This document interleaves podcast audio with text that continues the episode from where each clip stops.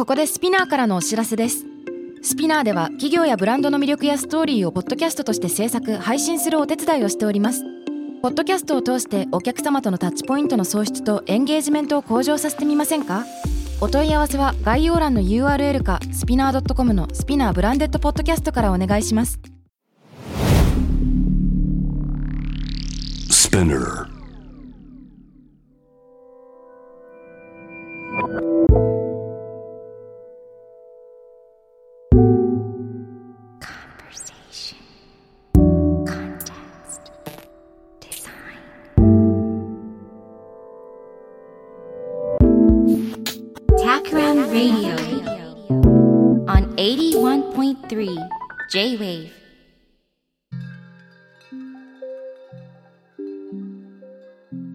渡邉康太郎がナビゲートしている J-Wave TAKRAM RADIO。今回のゲストは先週に続いてサステナブルファッションブランド KAPOK KNOT 代表の深井喜翔さん。そして Takram からビジネスデザイナーの菅野めぐみさんです。よろしくお願いします。よろしくお願いします。いやーこのね3人のトークということで。先週は、まあ、そもそも2人がどういう知り合いなのか。でカポックノットという会社の取り組み。そしてサステナブルな、まあ、価値観というのは、まあ、どういうふうに参加コスト出るようにするっていうのもそうだし人にどうコミュニケートしていけるのか、まあ、そんな問題意識を話してきました。でね最後の方でフィールファーストランレイターみたいなのパキッと分けずになんか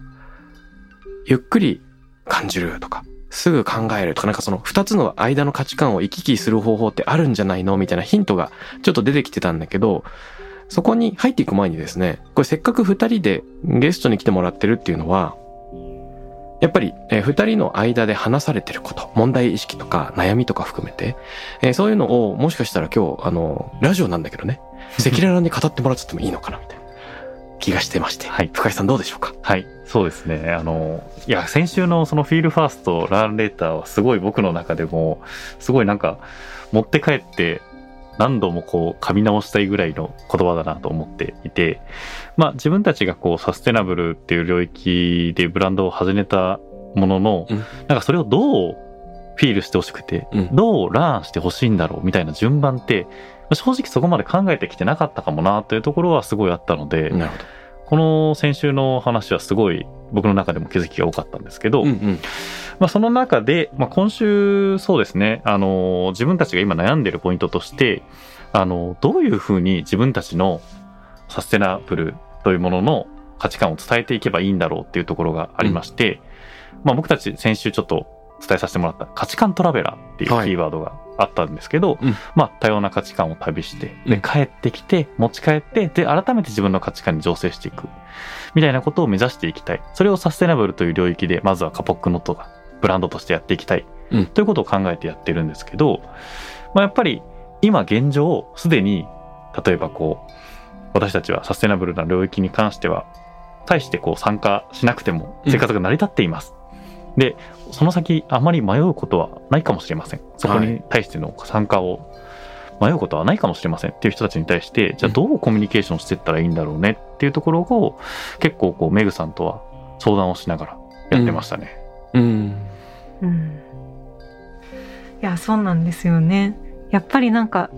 北米とかヨーロッパに比べて日本のまだサステナブルに対する関心度とか、まあ、言語的問題も大きいのかもしれないですけど情報があんまり入ってこないみたいなこともあって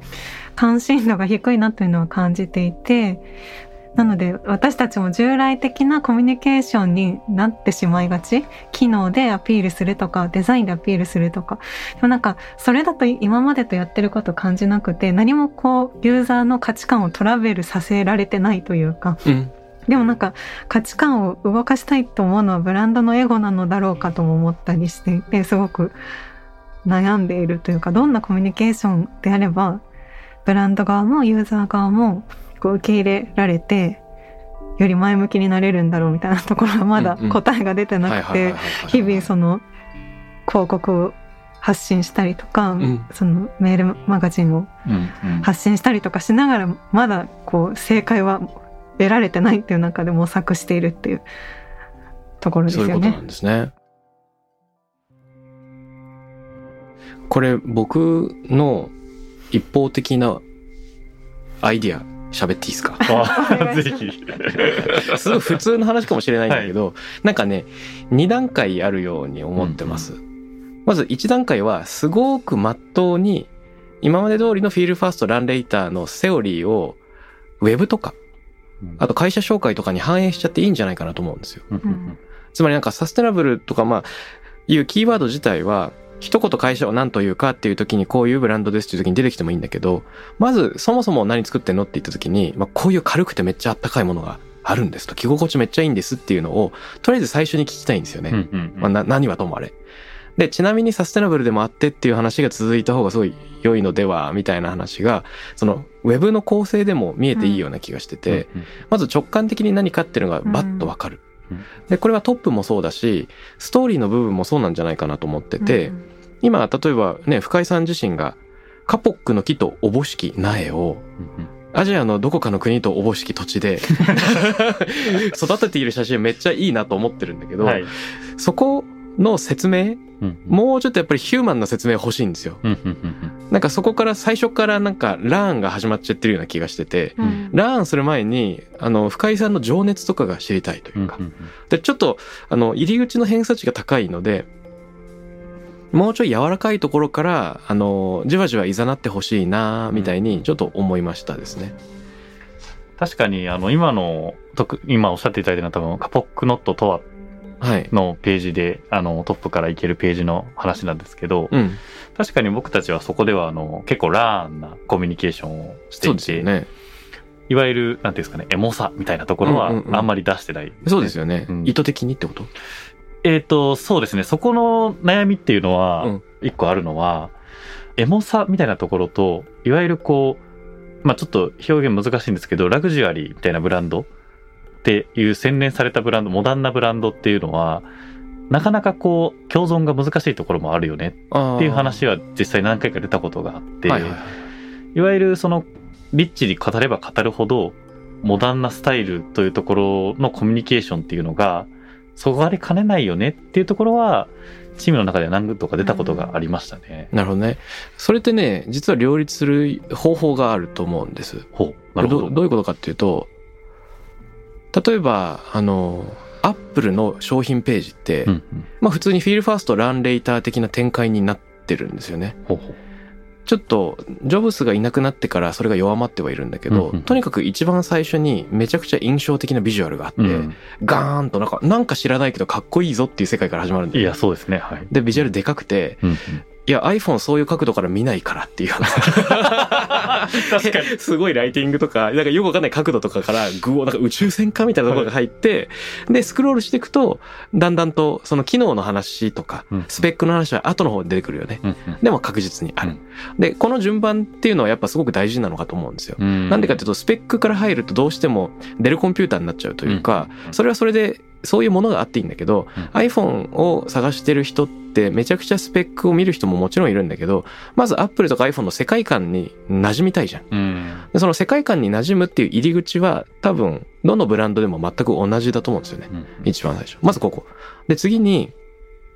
うーん、例えばさ、スティーブ・ジョブズの時代だって、 Think Different の有名な、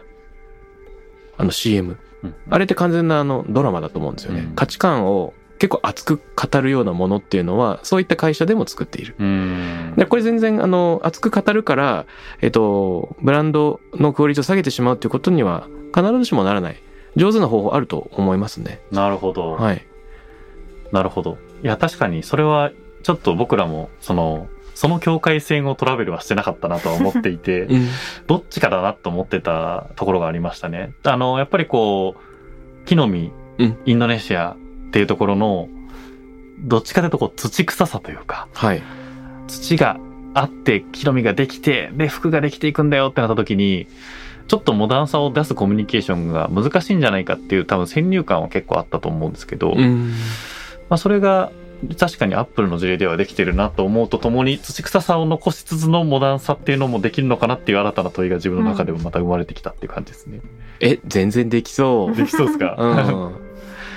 うん例えばめちゃくちゃかっこいい大判の写真集とかあるじゃないですか。はいはいはいはい。でああいうのってもう完全に土の世界例えばあの象が歩いていかに一頭の象が亡くなる時に群れから離れて一人森に入っていくかみたいな写真集ってあったりするけどうん。あれめっちゃ土の世界だけどもう荘厳さに溢れてるよね。確かに荘厳か、うん。確かにそうですね。そういうのはあり得ると思うな。確かに、うん。もう一個言うとねもう一個勝手に喋っていいですか？はい。ちょっとか完全にブレストモードに入ってきてる あのサステナブルみたいなの伝え方は結局たった今僕が言った話ってあのフィールファーストランレイター1.0だと思うんですよ。うんうん。従来型で。うん。まああくまでセオリーに沿ってるからうん俺たちがやりたいのはその先であるっていう。うんうんでその先のコミュニケーションってどんなのが可能なのって言った時にやっぱり単に地球にいいよとか人権にいいよっていうそのことじゃなくてその先にどんな未来があるのかっていうのもじっくり伝えてみるといいんじゃないかと。思ううんうん。それは先週2人が教えてくれた年表を作るっていうのの未来の先の景色を見せるってことなんじゃないかと思うんですよね。うん。うんなるほど。でよくタクラムでブランディングの仕事やるときに未来からのポストカードとか言うんだけどなんかビジョンを語るってまさにビジョンってその視覚風景でこういう景色があり得るんだよっていうのを人が言葉かビジュアルで語ることによって他の人もあそこ行ってみたいなって思う。うん。だからカポックが世の中に普及すると世の中がどうなっちゃい得るのか。って想像するのはあの国連の気候変動対策の議論を牽引した南米の外交官でクリスティアナ・フィギレスっていう人がいるんです、ん。あの女性の外交官なんですけどこの人は真逆をやったんです。普段普通の人がやることの。うん。普通の人は気候変動にすぐ取り組まないとやばいよと。うん。人の恐怖心とか未来の不確実性とかそういったものに訴えかける、まあ、えマーケティングの世界で FUD って言われるやつね。Fear, Uncertainty, Doubt、うん。あの疑念とか恐れを抱かせることで人を動かす方法は片やあるんだけど。うん。フィギレスさんがやったことはその逆で、えー気候変動対策に取り組むといかに未来が明るいかってことを語ったんですよね。うんこれすごい面白い。例えば、あの、再生可能エネルギーに満たされたら、もはや、もう電気つけっぱなしでいいんですと。うんもう気にする必要がないくらいの自由がやってくるんですと。うんなぜなら再生可能だから。で、えっ、と、街は空気がきれいになるし、渋滞は緩和されるし、もういいことしかないんだよと。うんで、この一通の未来からのポストカードみたいなのをやるには、しかし今みんながこういうことをしなきゃいけないんだよっていうのを描いたんだよね。うんで、普通国連の場でそれぞれの国の経済的な政策とか政治的な政策がこの交錯する駆け引きの場にもなりかねないところで、一個の結論とかに至るのってすごくハードル高いのに、彼女はそれを達成したんですよねう。んいや、パリ協定につながっていくわけだけど、これはやっぱり一つの未来の美しい予想図みたいなのをこうバンと掲げて、この指止まれっていうのを投げかけるっていうところから来てて、うんで、これっていうのは、いわば、フィールファーストランレーター2.0っぽいんじゃないかなと思うんだよね。なるほどサステナブルっていう一見真面目なものを直感的に、いや、めっちゃよくねって、語ってあげる技うんを彼女は持ってったのかもしれない。ちょっと喋りすぎましたが。いやいやいや。なるほどないや、確かに、あのー僕たちも別にあのー切迫したフィアとかをこう、コミュニケーションとして使うことはしないようにしよう。それはさっき言ってたあの、分断を生まないようにしようっていう意味でやってたんですけど、はい。それと同時に、その2.0的な未来の姿を見せる的なことは、正直、やりきれてなかったなっていうのはすごい思っていたし、自分自身も正直、なんかどうなるかよくわかんないな、みたいな時代のの流れ的にも、今、本当に混沌としてるからどうなるかわかんないけど、とりあえず今できることをやんなきゃ、みたいなコミュニケーションにちょっとなってたのかなっていうのはすごい思いましたね。う。うんん確かにいやなんか先週焼け石に水感があって自分のアクションをこう正当化できないというか課題が大きすぎてその課題に対して自分のアクションに対するフィードバックが感じられない手触りが感じられないみたいな話をしたんですけどなんか自分一人のアクションだとそうだけれど、まあ、ブランド全体を通したらもうちょっと大きく何かを動かせるはずで、なんかブランドを主語とした未来の描き方ってもうちょっとスケールの大きなことになるし、で製業界ってもうちょっと視野を広げればそれがこう動かし得る問題の範囲ってもう少し大きくなるし、なんかそれぞれのそのさっき渡辺さんがおっしゃった未来からのポストカードの視野の広さがあると思っていてブランドなりの視野でなんか描けるその誠実な視野で描けるとよりいいなと思ったりして、なんかそれで思い出したのが Allbirds が最近 Keep the Amazon プライムキャンペーンっていうのあー。ややってる知ってますか、なんか Amazon Amazon プライムってあるじゃないですか、あのアマゾンの。の。でとそれにかけてるんですけどジャングルのアマゾンって無限に CO2 を吸収してくれそうだってこう勝手に思ってるんだけどそのアマゾンの prime 性っていうのが今もはやどんどん落ちてきてると。だからそのアマゾンの prime 性をずっとキープしようっていうのでこう投げかけてうん。募金を募って、そのアマゾンの保護活動に使ったっていうのがあるんですけど、なんかその視点もすごく新しくてあ学びになるしあそっかアマゾンって無限にこう続くものだと思ってたけど手を入れないとそりゃ続かないよねっていう風に知ることもできるし、なんかそれを悲観的に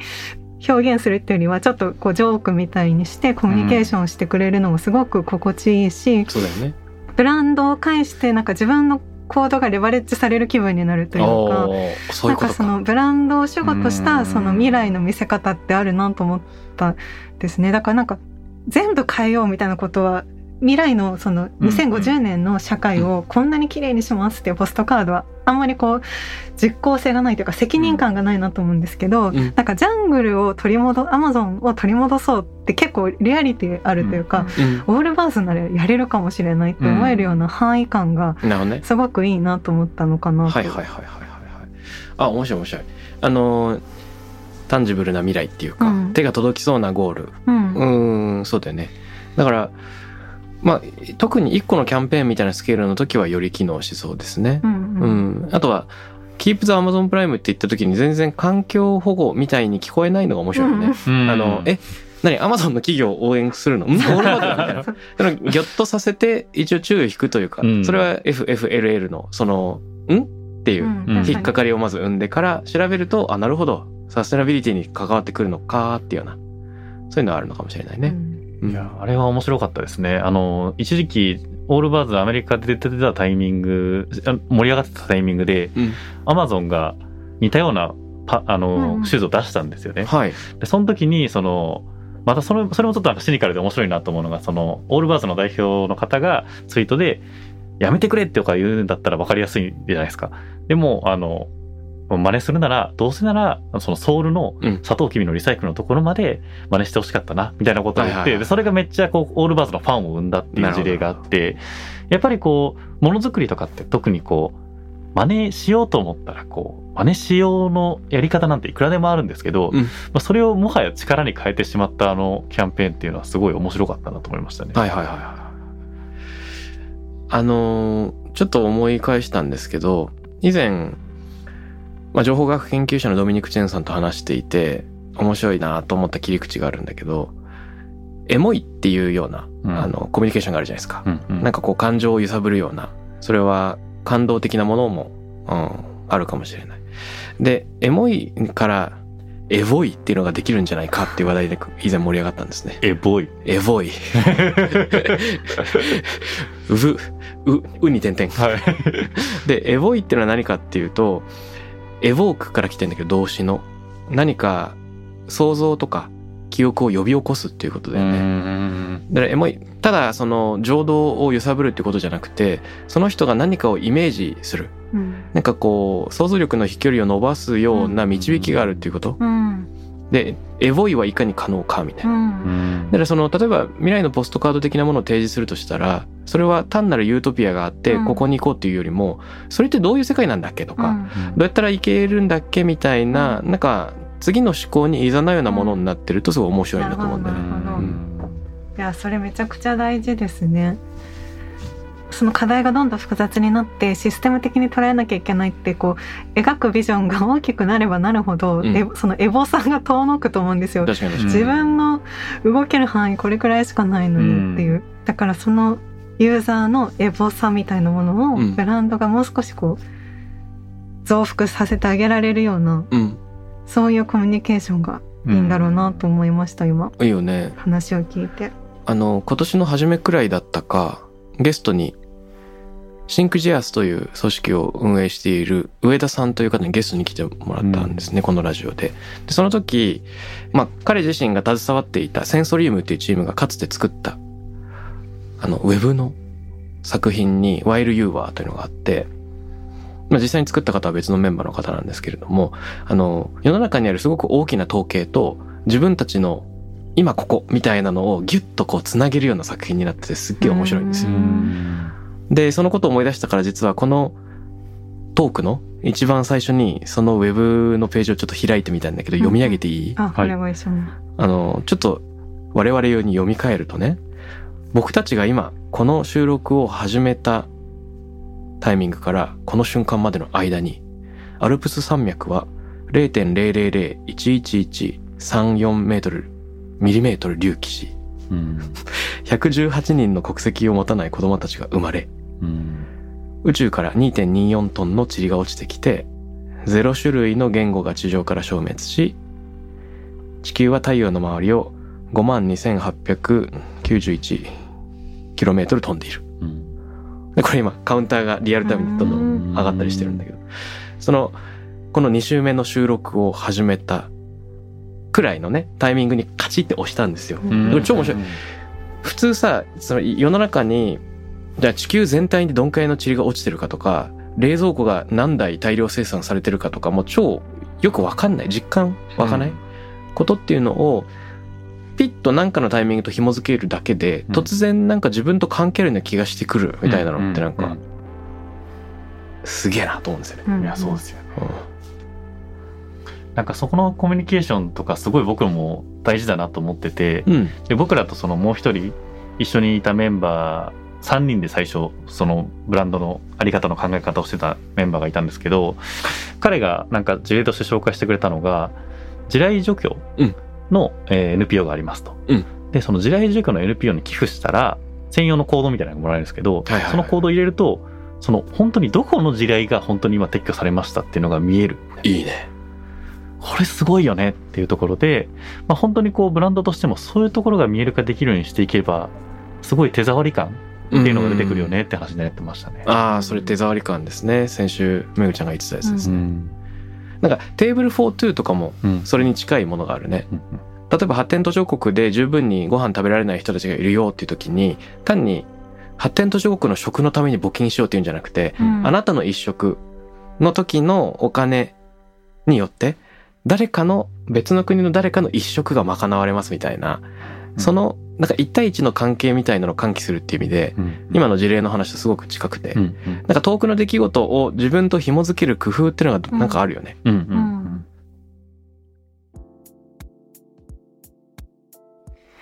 カットされるかもしれないんですけど、うん。妄想の話していいですか？はい。あの、花木ノットでそのインドネシアの農家のお母さんとつないだことがあったっていう話をしたと思うんですけど、はいはい。そのサプライチェーンに出てくる登場人物全員がうん何かそのブランドの商品を買った後に Zoom なり LINE なりで全員登場したらどうなるかなっていう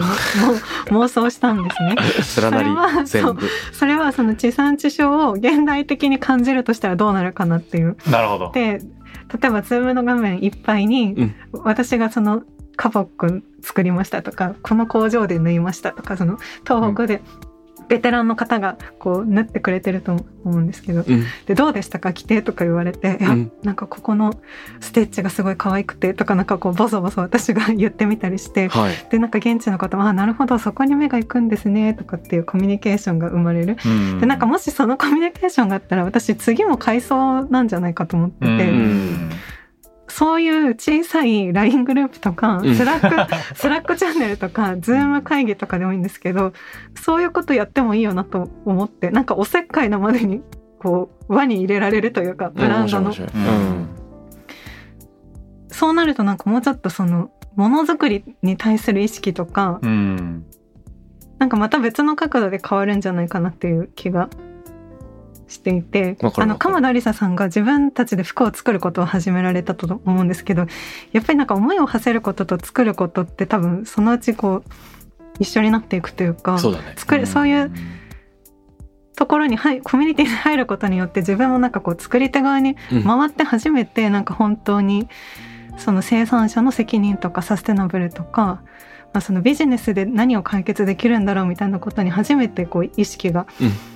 向いていくのかなとまあただそれがその生活の全部やろうとすると私多分カレンダーそのズームミーティングで いっぱいになって今日牛乳の生産者の方とみたいになっちゃうと思うんですけど なんかでもそういう機会があってもいいよなと妄想したりします。うん、すごく面白い。いやなんかね今あのーこの話メグの事例が出るまでちょっと気持ちいいようで悪いなって思ってたところがあって、うんうん。あのーまあ、さっきのその未来の姿を見せるって言った時の事例としてこう電気を常につけれるようになるんですとかまあそのなんか今の生活がより便利になるってベクトルのコミュニケーションももうちょっと進化してくるんじゃないかとちょっと思ったっていうのがあってっていうのはやっぱりもっとこう消費するとかもっと早くとかいわゆるあの山口周さんのあのビジネスの未来で書かれている文明的な価値から文化的な価値へのシフトっていうところが、まあ、この現代社会には注目されていますみたいな話の中で、うん。もっと便利になるっていうベクトルじゃないその価値のそなんか文化的な価値っていうものを求めていくべきなんだろう。だがそれってなんだっていうのが僕がずっとこの今ずっと喋ってなかったのはそれをずっともうと考えてたからだったんですけど、まあ、そのある種その文化的な価値というものの一つに、まあうん正直さっきのあのメグさんの事例あのズームで全部つなぐとかって 文明的な価値は何も ないというかもっと便利にとかもっと早くとかそういうものではないかもしれないけれどもうん。こうやっぱりこう自分がそういうところに思いを馳せられるというものは、まあ、ある種の文化的な価値になるんじゃないかなと思って、まあ、ある種こう悶々としてたものがこの短期間の中でちょっとスッキリしたっていう。ああ、それで言うと、あの、文明的な価値と文化的な価値を今の話題の中で自分なりに解釈すると、うん。文明的な価値は、えー無駄を省くうことだと思うんですね。うん。で、えーここのコストは取れるねとか、うん。ここはもっと早く作業進められるねっていうのが文明っぽさなんだけど、文化は一方で何かっていうと無駄自体が価値になるってことだと思うんだよね。うーん。逆に言うと価値になるような無駄を追求するっていう。うんうんでそうすると例えばその職人の手仕事でここまでこだわっちゃうのかっていうのは価値になる無駄の一種類だと思うし、えー我々が日々例えばスポーツをするとか、うんうん。ね、音楽を聴く音楽を奏でるみたいなのは別に何も生み出してないかもしれないというか、まあ、生み出してるのかもしれないんだけど一見効率は悪いけど効率が悪いからこそ意味を持つジャンルの活動っていうのが世の中にはあるじゃないですか。うんうんで今ここで話していることってまさに無駄の中にこそ意味が宿るっていう部分を、まあ、どう伝えられてうんいくか。でこれフィールファーストランレーター的に言うとランレーターって別にいらないんですよね。そのうん普通の生活者からすると学ばなくていいじゃんってなる。からフィールファーストランレーターのその1段階目って一見いらない地みたいなのは押し付けるのは本当にやらなきゃいけないんだっけ？みたいな会議、うん。うん。それこそめぐちゃんが言ってくれたことにつながるんだけど、ここをね対立軸にしないっていうのが多分一番大事なんだろうなと思ってて、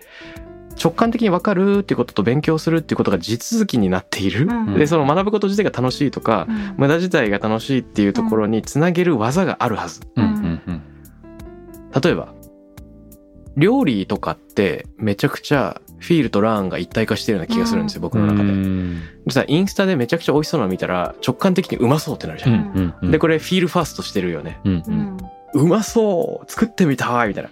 うんでランレーター的に言うと女子本当にやってみようっつって買い物して自分でキッチンで作り始めるじゃないですか。うんうん作る行為ってめちゃくちゃめんどくさいから。うんうん文明的に効率求めるんだったらなんかウーバーイーツした方が早いと。うんうんでもあえて自分で作ってみることでその一見無駄に見える時間で体験っていうのがついてくるとか一緒に食べる人と喜べるっていうそういう付随するものが得られるわけだよね。でこの料理とかスポーツとか何と言うんでしょうか。なんかこうフィールとラーンが地続きになっちゃうような分野っていくつかあるような気がしてて、うん。カポックノットのやろうとしてることもこの地続きの中に配置できるとうん。めちゃくちゃ面白いんじゃないのと思いました。なるほど。ちょっと抽象的な話になってる？うん。いや。どうしたらいいうんでもめあそう。っちゃもっと突き詰めたい。ね。そうそうそうそう。あの 女としては。すごいそのそれがまあ僕もすごい大事だと思ってるっていう理由の話になっちゃうんですけどはい。あの僕らこのブランドのコンセプトとして立てたのが、はいあのファームトゥファッションっていうコンセプトなんですね。うん本当にこう農園からその製品として手に届くところまで自分たちで責任ある選択をしていってお届けをしますってことをやってきたんで、まあ、それをまあ今ちょっとラーンっぽいコミュニケーションもあるし、うんまあフィールっぽいあの動画でまとまってるものもあるんですよ。ふむ。でそれをまああのうまくブレンドしていけばいいんだろうなっていうところはなんかこう一歩進んだ解像度だなと思ってうん。ますね。うん。なるほどですね。ブレンドしていく。そうですね。うん。なんかコンセプト自体もそのファームトゥファッションの時点でブレンドしようとしてたところは結構あって。はい。でもそれをこうやっぱりまだジャンプができてないかなっていう感じで、まあ、マット、まあ、普通にコミュニケーションとして普通に買ってもらうってことはできているんですけれども、うん。まあ、そこのジャンプがまだあのあったらよりより良くなりそうだなっていう期待感がありましたね。なるほどね。あのすいません。答えないんですけどさっきの話をもうちょい深掘りすると、うん。え料理をする楽器を奏でるスポーツをするみたいな一連の無駄自体が意味を持つものってうん。結局自分が行動の主体になってる必要があるんだよね。ううん。んあのソーシャルメディアで写真見て動画見るだけで終わっちゃダメで。うん。うんやっぱ自分で作ってみるとかうん。自分で聞きに行く自分で演奏する。うん。自分で体を動かすっていうところに行くからやっと意味が浮かんでくる、うん。うん。なんでファッションの世界における自分の行動って何なんだけどうん。それはもちろん購買購入もあるんだけどその後その着て生活するとか、うん。もしくはラーンのプロセスの中に入っていく、うん現地生産者の人のことを学ぶとかっていうところにいかにつながっていくかってことなんだろうね。ううん。んうんうんうん。この行動する人がだんだん移り変わっていくっていうか行動の輪の中に入っていくっていうのはどういうことかっていう。うんいや確かに一回あの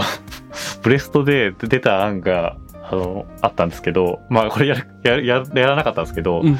例えばあの毎月まあ、おこあの来月ですね僕らの展示会をやってあの受注先行受注会みたいなのをやるんですようんでその時に、えー予約してもらった人がお届けするまで3ヶ月ぐらいかかりますとはい。でそれを分断させてしまうとそのファームトゥファッションが感じにくいよねっていう話になって、いいねいいね。それを何とかちょっと伝え続ける手段ないかなっていう話になった時にふむ。あの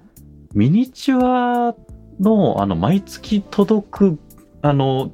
某雑誌とかあるじゃないですか。これあの作っていく車小さい車とデかを作デアゴスティー。ニ。あそうそうそうそう。そう、はい。ディアゴスティーニみたいな感じで最初カポックの木の実が届いて次はタが届いてでほんとちっちゃいちっちゃいもそのコートのモデルのやつをあの自宅で作れますみたいな。で実際作ってる工程はこうですみたいな感じで動画でちょっとお見せしてその farm to fashion の行き来をもうちょっとライブに感じてもらうってことはできるんじゃないみたいな話をだいぶ前のブレストでやったなっていうのを思い出しましたね。うんうんうんうん。いろんなことできそうですね。でめっちゃ引きな例だと、僕先日、ニューヨークタイムズ全然読めてないな。ああー、キャンセルするかって言ったら、ボタンでキャンセルできなくて、どうしてもチャットしなきゃいけない状況に追い込まれるんですけど、うんなんかラウールさんとつながりましたみたいなんで、うんカスタマーサポートのロボットが、七種のゴンベイではなく、ラウールとつながったぞみたいな。ですごい、なんていうの、もちろん定型に沿ったやり取りしかしないんだけど、一瞬ドキッとしますね。うんその顔の見える性とか自分が繋がっちゃった性みたいな。でそのデアゴスティーニ的なアプローチも単に素材が届くっていうよりもそこにヒューマンなうんこの人とかね、えーこれに繋がっている一本の木とかっていう繋がりが見えると関係性が見えてくると嬉しいな。うん、そうなんですよねこのお届け体験のデザインみたいなのはうん結構、あのまあ、僕らの課題でもあるんですけど実はこうアパレル全体的に課題感はあるなと思っていてはい。やっぱりこう大量生産大量廃棄っていうのを変えていきたいと思った時に、うんやっぱり受注生産っていうところはどのアパレルもやりたいんですよ本当は。うんうんですけどやっぱりこう今すぐ目の前にあって今,、うん今ジャケットが必要だから買うっていうものにどうしても勝てない時はある。うん。うんだけどやっぱりこう業界全体として実生産を増やしたい中でその待ってもらうっていう体験をいかにこうアップデートできるかはいはい。みたいなのは非常に大きなテーマとしてあるんですよね。だから実は僕たちだけじゃなく本当に全体の課題だよなっていうのはすごい感じるとこですね。うん。なんかその待つ間に作るプロセスに介入できる余地があればより手前から関わりたいっていうふうには思うだろうね。なんかこう自分のコートをうんうん。すいませんボタンの位置もうちょっとずらしてもらえますかみたいなことが 今はできないと思うんだけれどそのマスカスタマイズ性とか、うんうんパーソナライズできるようになれなればより手前から私参加したいと思うだろうし、うん参加してるうちに買ってるけどなんか半ば作ってる気分にもなるというか、このボタンの位置私指示したしなみたいななんかこう作り手にどんどん回っていくというかうん。そうやってるうちにどんどんななんかもっと手前からってなっていくと、うんもう収穫からちょっと行きますみたいな。自分のコートに詰める綿自分で取りに行きますみたいになるかもしれないしそうだよね。自分の意思が反映されるとより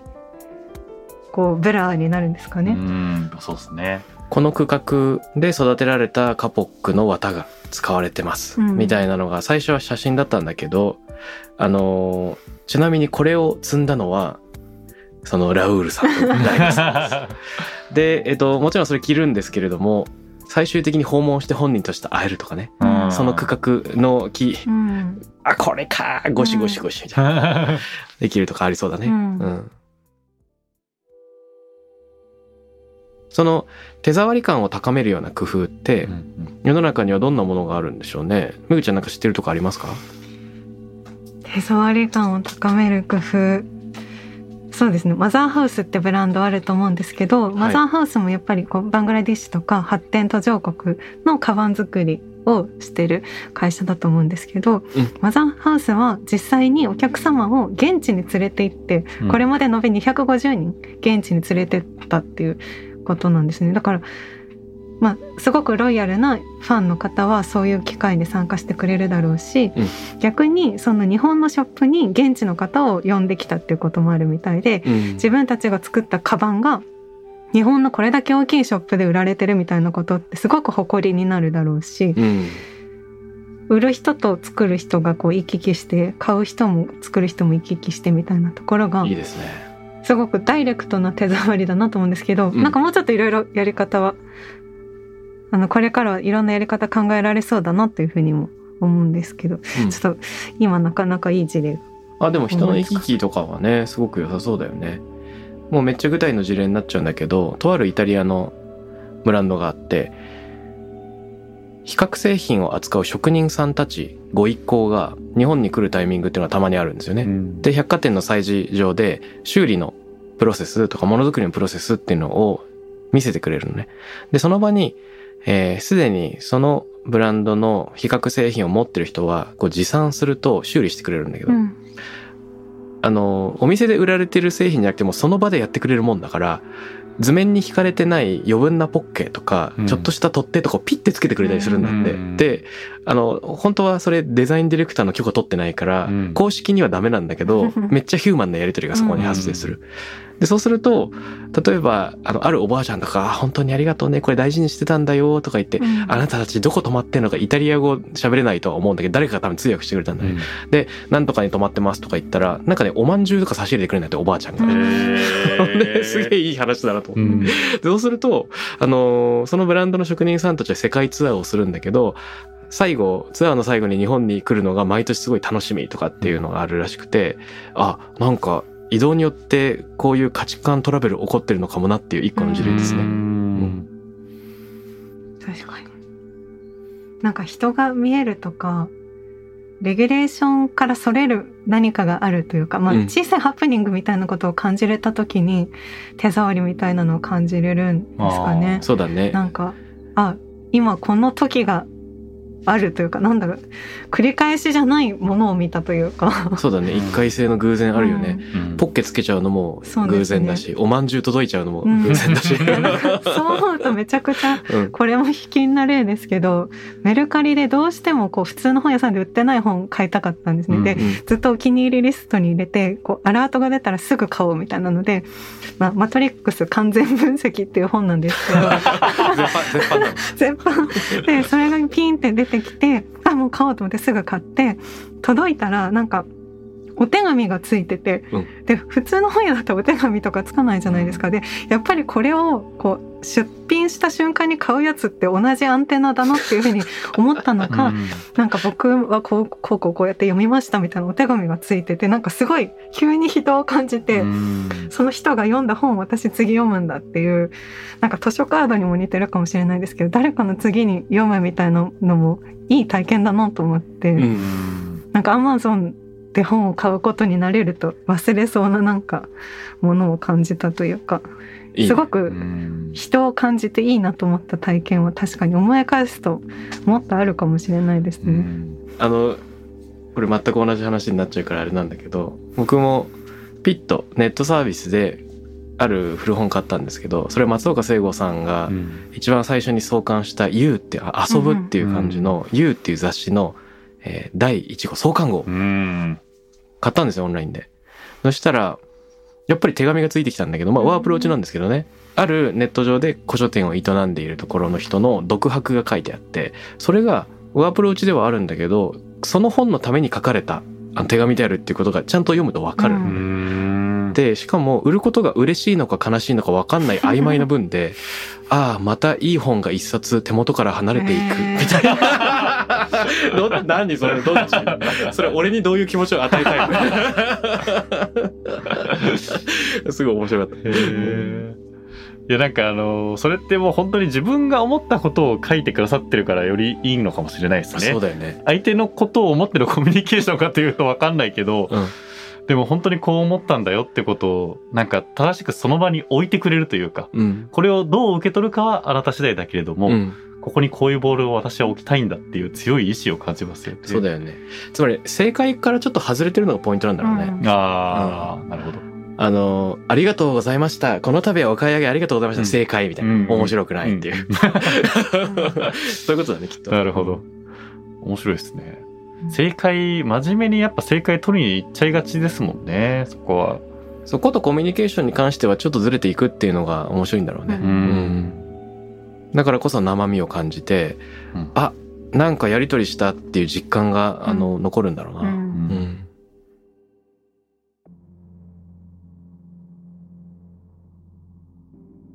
どうでしょうか？その、悩みみたいなところで言うと、今まさに、エコなりエシカルっていうサステナブルっていうような価値観はどういうふうにコミュニケート可能なのかっていうところで今日いろいろ話してきたけど、はい。その他何か考えてることとかってあるんですか？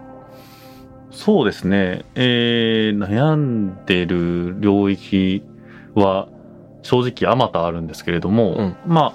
あ、ものづくりがやっぱすごい好きだなって思うようになってきていて、うん。その理由の一つは僕はあの後継ぎでものづくりをしてる友達がめちゃくちゃ多いっていうところがあって、うん本当にこう自分が身にまとうものとか買うものがどんどんそういうものによってってこの間先々週かな明石あの兵庫の明石に、はいあのタコ茹で職人の後継ぎの友達がいまして、はいはいはいはいはいはい。あの、そいつがう茹でるタコが自称世界で一番うまいみたいなことを言ってる、そのタコ屋の後継ぎが実際にタコを茹でて、その直後にそれを食べるってことをやってみて、いいですね。いやなんかこの体験めちゃくちゃいいなって思ったのと同時に、これもっと広まってほしいなと思ったんですけど、うん。やっぱりこう、今、その、ものづくりと、その物語、その、作ってきたものを語るっていうところを一貫でしてる方が伝わりやすいなって思ってることも重々承知の上なんですけど、はい。やっぱりこう、職人がどんどん外に出て語るっていうのはね、限界があるよねと。あっていう中で、こう、うまい、その、なんだろう、その人が語らずともか広がっていけるようなものづくりと物語のこのバランスの未来みたいなところって、あ。うん。どうやったら作っていけるんだろうなっていうのはすごい感じてて、まあそれはなんかこう、自分たちのブランドとしても、やっぱりそのサステナブルって文脈は理解してほしいっていう反面、は理解されずとも広がっていくっていうのは多分そういう状態でもあるんだろうなと思ってて、このうまい、こう、これまでの大きな百貨店とかそういう商業施設と、こういうローカルなものとの、こう、ハイブリッド型の未来を、小売りの未来を作っていきたいなっていうところが、なんかすごいこう、考えているし悩んでいるんだけれど、うんこんなでかいテーマを後半にぶっ込んで大丈夫なんだろうかという。あ、でもね、ちょっと思った。はい。今までの議論は、とにかく感じる、フィールファースト。うんで、後からラーンレイター学んでいくっていうことだったんだけど、今のタコ職人の話の気づきは、うん。すでに関係性ができていてリアルな場にいるんだったら、うんランから入るっていうのが、実はめちゃくちゃ面白くなり得る。でラーンがファーストフィール化し得るというかそうそうそうそう。で、でさ、いや、タコはこうやって、こういう風に茹でて、こういう風に塩の中でとか言ってる間にずっとさ、ごくり。早く食べたい。で、いざ食べる。はいで、これちなみにあの、ゴッホが、はい。違うわ。えっと、パブロ・ピカソが新作の絵を発表する時のプロセスと同じなんですね。うんパブロ・ピカソはジャーナリストを仕事の部屋に集めて、自分の新作に布をかけたまま、1、2時間語り続けるんですよ。へえ。で、ジャーナリストはなんか、ご、ごくり早く布を取って。で、そのコンセプトを熱く語った後、バッてアンベイルする。へえ。と、面白いみたいな。突き詰めたラーンの先にはフィールがやってくるで、それはやっぱりネットで起こるかとか、うん店舗で起こるかっていうと、うんちょっと距離が遠いんですようね。ん。だから、リアルな場を共にしている関係であれば、ラン自体も体験化している。そうですよね、うん半ばちょっとこう強制力みたいなものがないと行き過ぎたラーンっていう状況を作れなくて、うん。確かにオンラインでできるかっていうのはありますねでもなんか面白いね。うん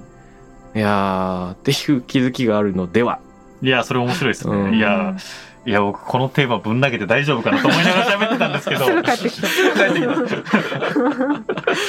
いやー、ということで2週間にわたって贅沢にいろんなお話を聞いてきたんですが、その、まだまだあるお悩みというのは、きっと今後もね、うん。あのめぐちゃんがいろんな形でその壁打ち相手になるんだろうし、僕自身も何らかの形で協力できたら参加できたら面白そうだなと思ってて、そのフィールとランの新しい関係みたいなのめちゃくちゃ興味があるし、うんカポックノットの取り組みも興味があるし、なんか考えましょうよ、うん。一緒に。ありがたいありがとうございます。ううんん。で、番組から派生するような感じでさ、うんうん。ちょっとコンセプト商品作ってみるのか、いいですね。なんかトークイベントやるのか、うんなんかやってみようよ。あ、ぜひぜひ。なんか本当に、メグとこう、緊急事態宣言中とかにこう考えてきたことが、ちょっとずつ世の中に出ていけそうだっていうタイミングで、本当にこう、これからこのブランドを広げていくことが、た自分たちのエゴだけじゃなく、本当に社会にとってのメリットに回っていくようにしていきたいと思っているので、うんまあ、そういったところで本当に孝太郎さんの持ち力も借りれたら、本当に嬉しい限りです。興味津々ですし、まず買いに行きたい。あありがとうございます。あのー実はあの受注会、先行予約会さっき言ってた話が実はありまして、うん。7月の1日から3日まで、えっと、先行の予約会っていうのをやってます。はい。なので、その、そこでは、えっと、予約を、あ、そもそもそもそのショールーム、日本橋のショールームでやってるんですけど、そちらで、えっと、来ていただけたら結構です。で、えっと、ホームページの方で、その予約フォームっていうのを、えーこの放映が始まる頃には、えーオープンしてますので、うん。そちらからご予約をしていただいて、えー遊びに来ていただけたらと思います。じゃあ、そのショールームに行くと試着ができて、はい。注文ができると。そうですね。あの、カポックをフィールしていただいて、うむ。その後にランしていただくことも可能なので、おー、素晴らしい。はそれが、えっと、何日だっけ？7月の1日から3日ですね。おー、3日間なんだ。はい、3日間でおー限られた日か、日しかないから、めがけていく必要ありですね。す。はい、ぜひお待ちしております。わかりました。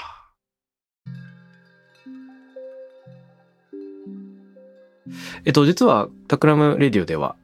あの、ゲストの方にね、問いかけみたいなのを言ってもらって、リスナーの人と一緒にハッシュタグ越しに考えていくっていうのがあるんですけど、よかったら深井さんから一つ問いもらっていいですか？いや、これね、今日僕、 feel first と learn later のうん。話がすごいこう、やっぱり自分の中で学びになりそうだと思ってるところと、まだもっと具体的な事例とかを知りたいなと思ってるところがあって、あなたにとってのそのフィールファースト、ランレーターがあった事例をちょっと教えてくださいっていうテーマで いかがでしょうか？あなたのフィルファーストランレイター体験。はい。うんうん。最初に感じてググッときて、いいな。例えば、買うとかハマるとかして、はいで、次になんかその深みの世界に、うんあ、こういうことがあるんだってなんか学んでいくっていうような、そういう体験があれば何でもいいから教えてくださいと。はい。うん。ぜひ。ということで2週にわたってお送りしてきましたが、どうでしょう？あの、めぐちゃんと深井さんとそれぞれ、あの、感想じゃないけど、振り返りみたいなのを最後にもらえたらと思うんだけど。いやなんかこうより一歩イメージが湧いてきたというかブランドが伝えなきゃいけない未来像のこう距離感とかそのアクションに対してこう返せるようなコミュニケーションのあり方とか、うん。よりイメージが具体的になったなと思ってすごく有意義な時間でした。今後のカポックとの取り組みでなんか思いはありますか？あはい。なんかいろいろまたカポックはこれからもこう実験的なフェーズであり続けると思うので、うん。なんかいろいろ取り組んでみてまたユーザーの皆さんのリアクションがどんな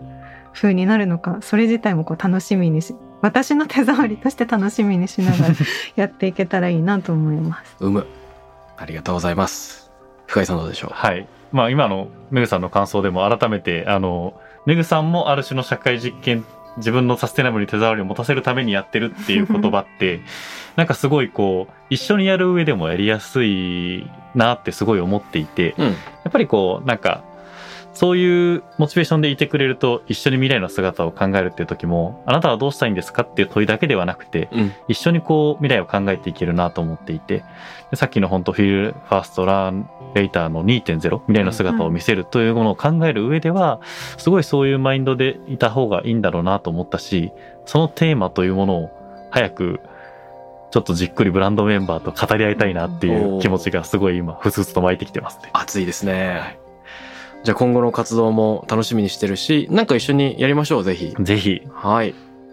ということで、えー、カポックノット代表の深井紀章さんと、タクラムビジネスデザイナーの菅野めぐみさん、お二人でした。ありがとうございます。ありがとうございました。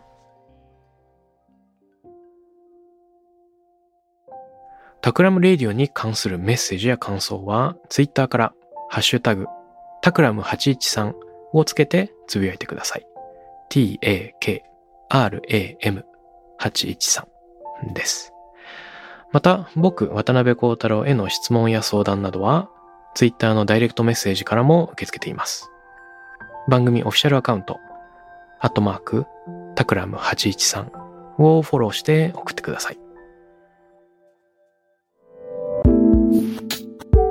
J-Way. J-Way.